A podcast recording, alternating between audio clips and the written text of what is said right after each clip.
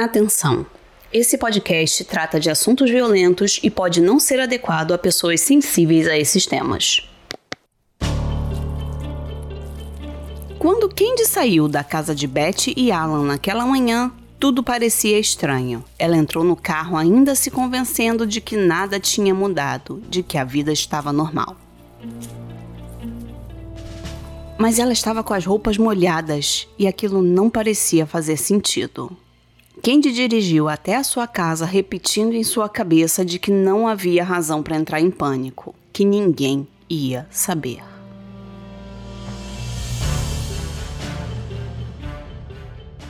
Ela trocou de calça jeans, lavou a blusa que vestia no tanque e a colocou para secar na máquina.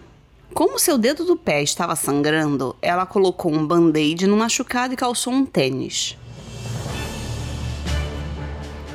Assim Candy voltou para sua vida normal, pronta para buscar seus filhos na escola bíblica da igreja e para levar a família e uma amiguinha para assistir um filme no cinema como se nada tivesse acontecido.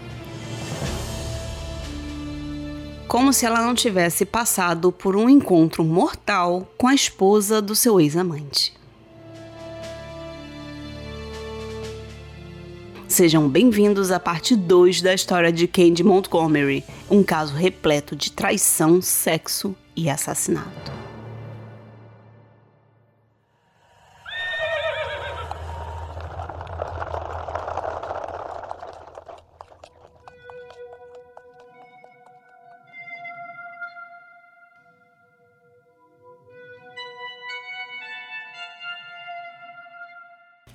Como essa é a parte 2 da história da Candy, eu vou começar refrescando a memória de vocês e fazendo um resumo super rapidinho para quem não ouviu o episódio anterior.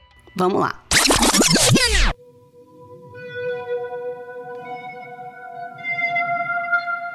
Em 1980, numa cidadezinha do Texas, vivia a Candy Montgomery. Ela tinha 29 anos e era uma dona de casa com dois filhos, casada com o Pat, um engenheiro que não era exatamente a pessoa mais atenciosa do mundo com a sua esposa. Então, se sentindo frustrada e entediada, a Candy começou a ter um caso com um homem que frequentava a mesma igreja que ela, o Alan Gore, que também tinha duas filhas e era casado com a Beth. A Candy e o Alan tinham combinado que seriam super racionais em relação ao caso deles e que aquilo seria apenas sobre sexo. Mas vocês sabem que esse é o tipo de coisa que só funciona na teoria, né? Na prática, quando o Alan quis terminar o caso, a Candy ficou arrasada e tentou por semanas reverter a situação. Mas, por fim, ela acabou aceitando a separação e os dois seguiram com a vida. Tudo ficou bem até o dia 13 de junho de 1980. Quando a Candy precisou ir na casa da Beth. Durante toda a tarde daquele dia, o telefone da casa de Beth e Alan Gore tocou insistentemente sem que ninguém o atendesse. Com isso, o Alan foi ficando cada vez mais preocupado. Ele estava viajando naquele dia a trabalho e sabia que a Beth, a sua esposa, detestava essas viagens. A simples ideia de ficar sozinha a noite toda a deixava apavorada. Além disso, o Alan tinha outro motivo para se preocupar. A Beth estava triste naquela manhã porque a sua menstruação estava atrasada e ela estava muito preocupada porque não queria ter outro bebê.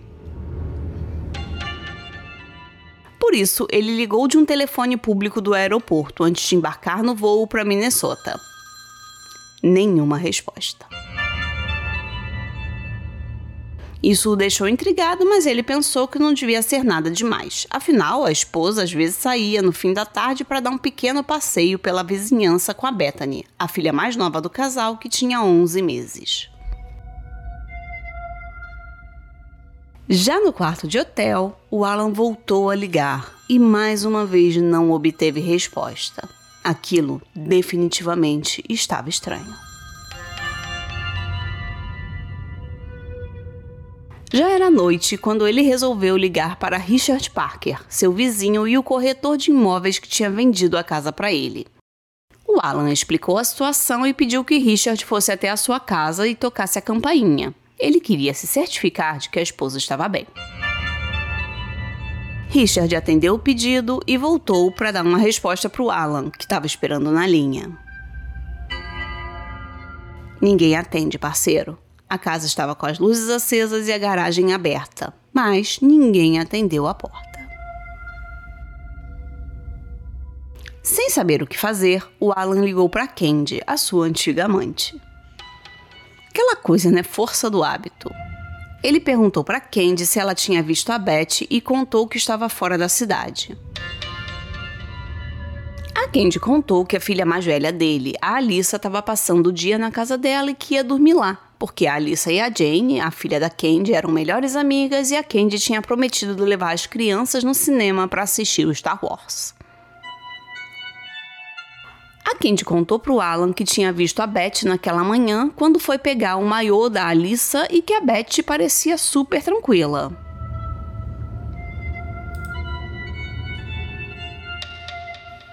A Candy ainda se ofereceu para ir lá na casa do Alan para ver se estava tudo bem, mas ele disse que ia pedir para os vizinhos da mesma rua para não incomodar ela. A essa altura, o Alan já estava desesperado, imaginando o pior. Porque, né, sempre que o Alan viajava, a Beth ficava nervosa, esperando que algo de ruim acontecesse com ela. E isso deixou o Alan pensando se daquela vez o medo da sua esposa tinha se realizado. Ele voltou a ligar para o Richard que mais uma vez inspecionou o lado de fora da casa em busca de alguma informação do paradeiro da Beth. O vizinho então percebeu que os dois carros estavam na garagem, ou seja, era muito improvável que a Beth tivesse saído. Isso acendeu uma luzinha de preocupação na cabeça dele. Ao saber dessa informação, o Alan pediu para o vizinho entrar na casa dele de qualquer jeito, fosse arrombando uma porta, quebrando uma janela, ele não se importava. O Alan precisava saber o que estava acontecendo.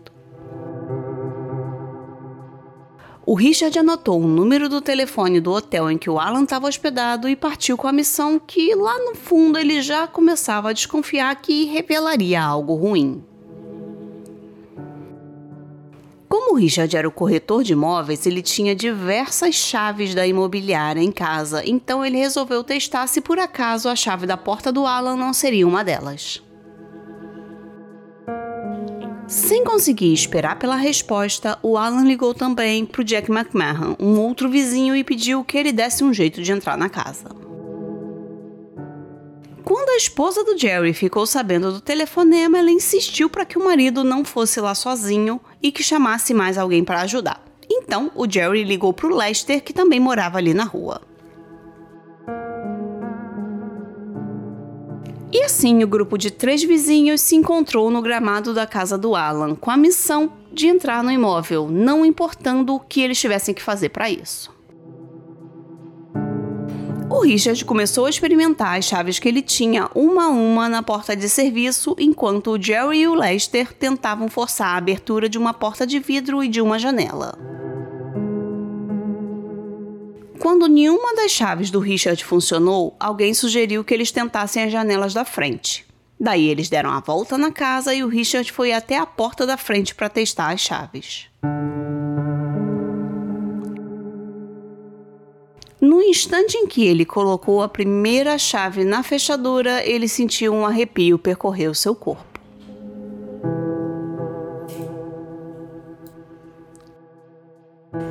A porta não estava trancada.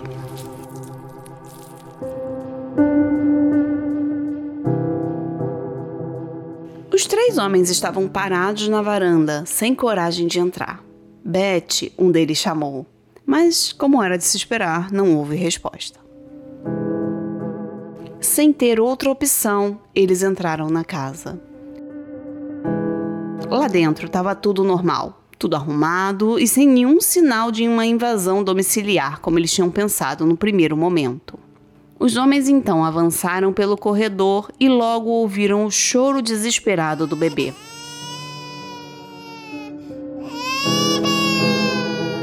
Ao abrir a porta do seu quarto e acender a luz, eles encontraram a Bethany em seu berço. A bebezinha estava suja, com o rosto vermelho e o cabelo emaranhado. O som rouco do seu choro indicava que ela já estava sozinha há muito tempo.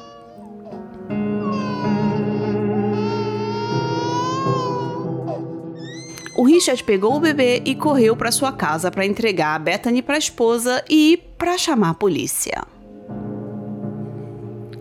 Enquanto isso, Lester e Jerry prosseguiam verificando a casa. Eles avançavam lentamente, acendendo as luzes de cada cômodo por onde passavam.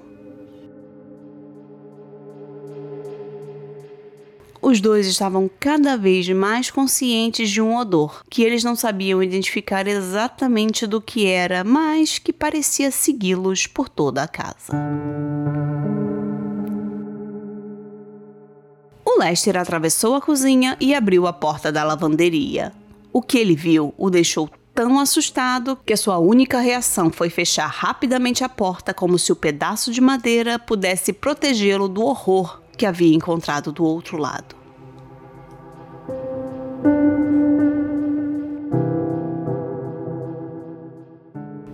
Ela está morta, foi tudo o que ele conseguiu dizer.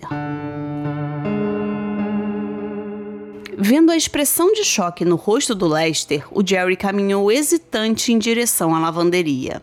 Ele parou na porta por um instante, tomando coragem para abri-la.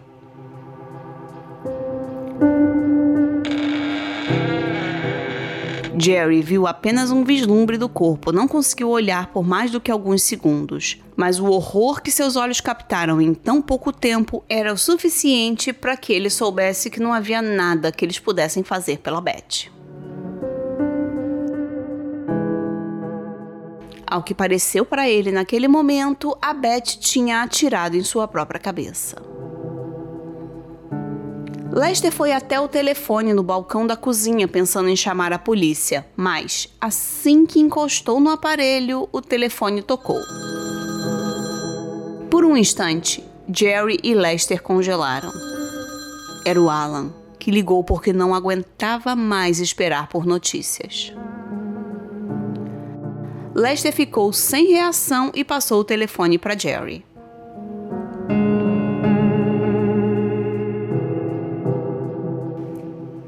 Jerry então contou que a bebê estava bem e que tinha sido levada para a casa do Richard. E a Beth? O Alan perguntou. Sinto muito, Alan. Parece que ela levou um tiro. O Alan ficou tão atordoado com a notícia que não sabia o que fazer. Então ele ligou de novo para Candy e contou o que os vizinhos tinham encontrado. O Alan pediu para que ela ficasse com a Alissa por mais alguns dias até ele voltar de viagem e que não contasse nada para ela, porque ele queria contar para a filha pessoalmente. A Candy concordou, disse que sentia muito, qualquer coisa pode contar comigo, essas coisas, né? E nos dias seguintes, a notícia da morte da Beth se espalhou mais rápido do que fumaça. Várias pessoas da igreja ligavam para Candy e contavam os detalhes. Estava todo mundo assustado com um crime tão brutal e as pessoas começavam a cogitar de que haveria um serial killer à solta na região. No sábado pela manhã, alguém contou para Candy que tinha ouvido no rádio que a polícia tinha encontrado uma pegada de sangue na casa e aquela parecia ser a única pista que eles tinham. Nesse mesmo dia, a Candy pegou uma tesoura de jardinagem e cortou suas sandálias de borracha que tinha usado no momento do crime em pedaços tão minúsculos que seria impossível alguém reconhecer. Como a Candy tinha sido a última pessoa a ver a Beth com vida, ela foi interrogada repetidas vezes pela polícia e sempre manteve a sua versão dos acontecimentos. Dizendo que tinha ido na casa da Beth pegar o maiô da Alissa, mas que a Beth estava bem quando ela foi embora. O Alan, por sua vez, tinha um álibi sólido, né? Ele estava em outro estado quando o crime aconteceu. Mas teve um detalhe que ele escondeu dos policiais a princípio: o seu caso extraconjugal.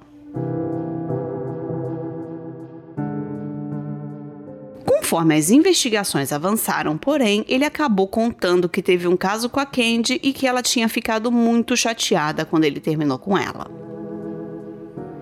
A polícia juntou isso a algumas impressões digitais sujas de sangue que eles tinham encontrado na cena do crime e não houve dúvida de quem tinha sido a culpada. Assim, eles prenderam a Candy Montgomery e a acusaram de assassinato. Candy negou as acusações e acabou sendo libertada, pagando uma fiança. Voltando para casa, a Candy recebeu muito apoio do pessoal da igreja. Os amigos e conhecidos ligavam para ela para desejar força em um momento tão terrível e também mandavam cartões. Claro que todos achavam que ela era inocente, onde é que já se viu uma mulher doce e delicada cometer um crime bárbaro como aquele.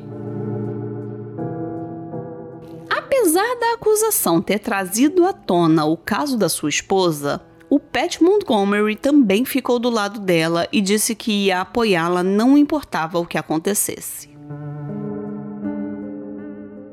Bom, a Candy contratou um advogado que ela conhecia da igreja, o Don Crowder, para representá-la. E quando começou a entender melhor o caso, o Don logo percebeu que ia precisar de uma ajuda se quisesse garantir uma vitória no tribunal.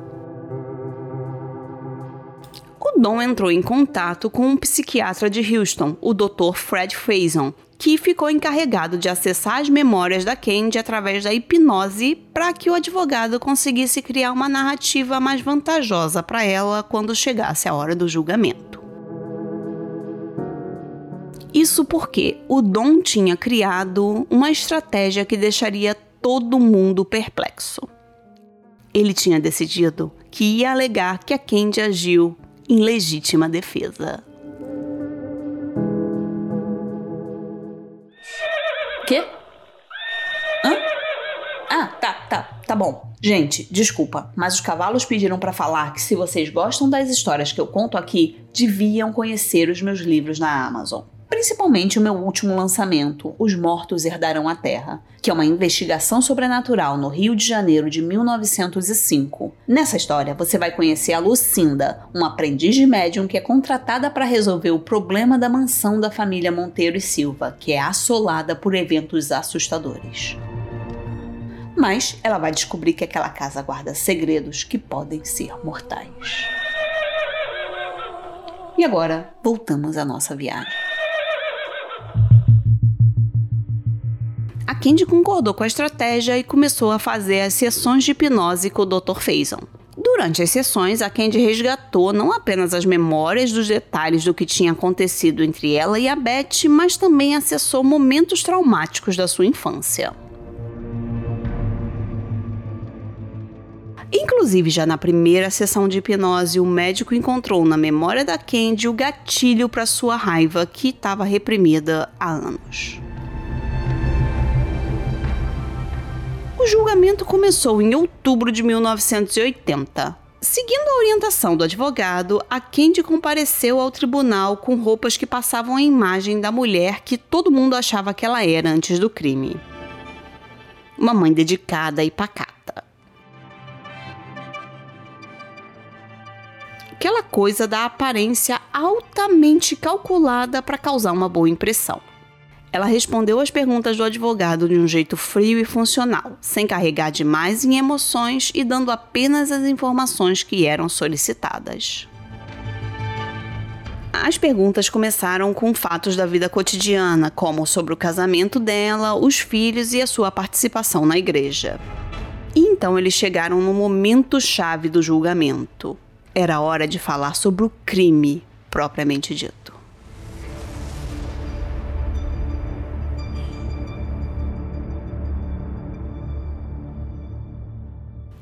História que a Candy contou não surgiu espontaneamente na sua memória consciente, mas era o resultado do que ela resgatou nas sessões de hipnose com o Dr. Faison. E o relato da Candy foi o seguinte: Na manhã do crime, quando a Beth abriu a porta, a Candy disse: Beth, eu tenho um favor para te pedir. As meninas queriam que a Alissa fosse ver o filme com a gente e eu disse para elas que se você concordar, tá tudo bem para mim. E eu posso também levar a Alissa para aula de natação para você não ter que ir à toa. A Beth então respondeu que tudo bem e mandou a Candy entrar, enquanto ela pegava as coisas da natação para a filha. As duas conversaram sobre amenidades ali bem rapidinho e a Beth mostrou os dois cachorrinhos que ela tinha no quintal e passou as instruções sobre a natação da filha. Ela disse: Candy, se você vai levar a Alissa para aula de natação, tem que lembrar que ela não gosta de colocar a cabeça embaixo da água. Então, depois que ela mergulhar, você dá uma dessas balinhas de menta que é a recompensa que a gente usa com ela. A Candy concordou e então percebeu que a Beth estava estranha. Sentada na cadeira, com o rosto branco e os olhos desfocados, a Beth disse sem alterar o tom de voz. Candy, você tá tendo um caso com o Alan? A Candy respondeu que não, né? Não, eu que é isso, imagina. E a Beth respondeu: Mas vocês já tiveram um caso, não tiveram? A Candy ficou atordoada com o jeito calmo e direto que a Beth falava. Então ela acabou confessando que tinha sim tido um caso com Alan, mas que tinha sido há muito tempo e que não tinha mais nada a ver.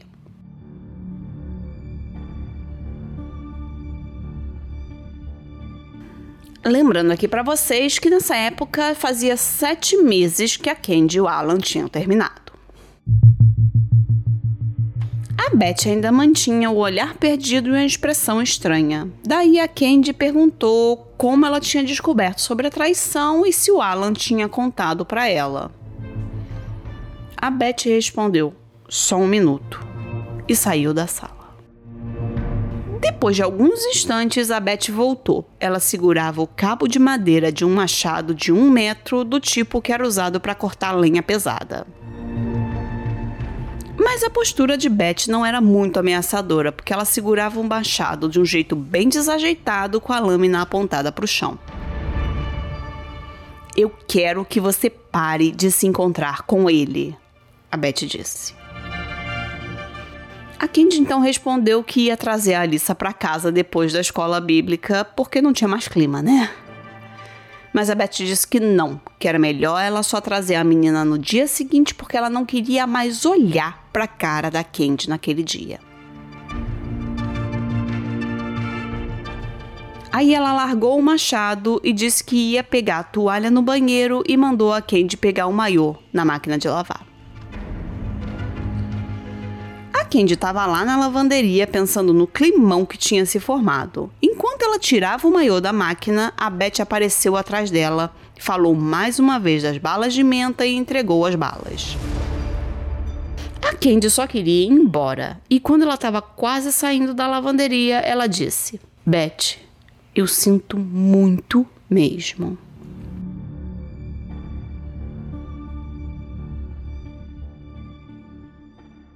Isso fez com que a raiva da Beth explodisse. Ela empurrou a Candy de volta para a lavanderia e pegou o machado.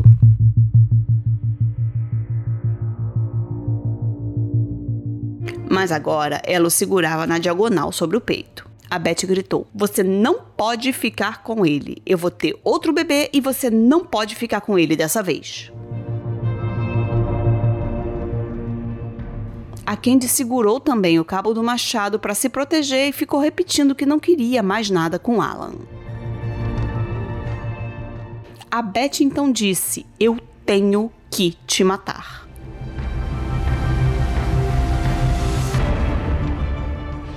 A Beth então disse que tinha que matar a Candy e as duas passaram um bom tempo ali se empurrando e puxando o machado, batendo nas paredes da lavanderia minúscula e derrubando objetos das prateleiras. Do lado de fora, os cachorros percebiam a movimentação. Eles latiam e uivavam sem parar, dando mais um toque de desespero para aquela cena. Foi então que, em meio à luta, a Beth se desequilibrou e caiu no chão. A Candy não hesitou. Ela ergueu o machado e acertou a lâmina na nuca da Beth. Tomada pela raiva cega, a Candy repetiu o golpe 40 vezes.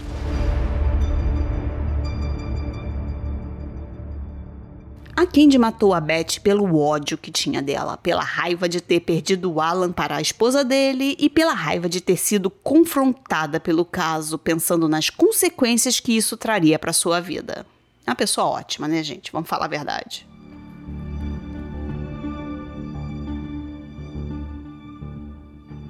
A explicação do advogado, obtida com o suporte do psiquiatra, era de que a luta entre ela e a Beth tinha sido o gatilho que levou a Candy a liberar toda a sua raiva reprimida desde a infância. Depois do crime, ela tomou banho na casa da Beth e se lavou com roupa e tudo para apagar qualquer vestígio de sangue. Passou em casa para trocar de roupa e voltou para a igreja como se nada tivesse acontecido. Candy defendeu que não tinha nenhuma intenção de matar a Beth quando foi lá naquele dia. E quando mostraram para ela a arma do crime, a Candy ficou muito abalada e gritou tão alto que da sala das testemunhas a 30 metros de distância o Pet ouviu. Bom, e é muito importante a gente lembrar aqui que essa não é necessariamente a verdade, né? Essa é a versão da Candy dos fatos. E no fim das contas, a gente nunca vai saber realmente o que aconteceu naquele dia, porque infelizmente a gente não tem como ter acesso à versão da Beth. A Candy tinha feito a parte dela, né? Com todo aquele papel de dona de casa que tinha apenas surtado. Cabia agora ao promotor do caso tentar expor as brechas da história e os pontos que não estavam assim tão bem explicados. Como, por exemplo, o fato da Candy ter fingido normalidade o dia inteiro e ter mentido para todo mundo. E principalmente o ponto que me deixa mais revoltada nessa história toda. A Candy fazia ali o teatro da mulher perfeita pelos moldes lá dela, né? E ainda assim, sendo uma boa mãe, ela deixou um bebê de menos de um ano abandonado durante um dia inteiro no berço. Assim, que ela odiasse a Beth, vá lá. Embora, né, tenha sido a própria Candy que começou toda a confusão tendo um caso com Alan. Mas deixa pra lá. Ela pode odiar a Beth. Agora, é de uma maldade sem tamanho o fato de que a Bethany ficou largada com fome, com a fralda suja e desesperada por mais de 12 horas. Ainda assim, o júri ouviu os argumentos finais e chegou ao seu veredito numa mesma tarde. Candy Montgomery foi considerada inocente. Obviamente que ser considerada inocente no tribunal não liberou a Candy do julgamento da mídia e das pessoas ao redor. Ela passou a ser hostilizada nas ruas e a receber cartas e telefonemas ameaçadores. Então, ela e o Pet não viram outra saída a não ser se mudar com as crianças para outro estado. E eles foram morar na Geórgia ainda no ano de 1980. Eles permaneceram casados por mais quatro anos depois de tudo isso e acabaram se separando. A Candy então passou a usar seu nome de solteira, o que a ajudava a se manter anônima, e passou a trabalhar como terapeuta de saúde mental.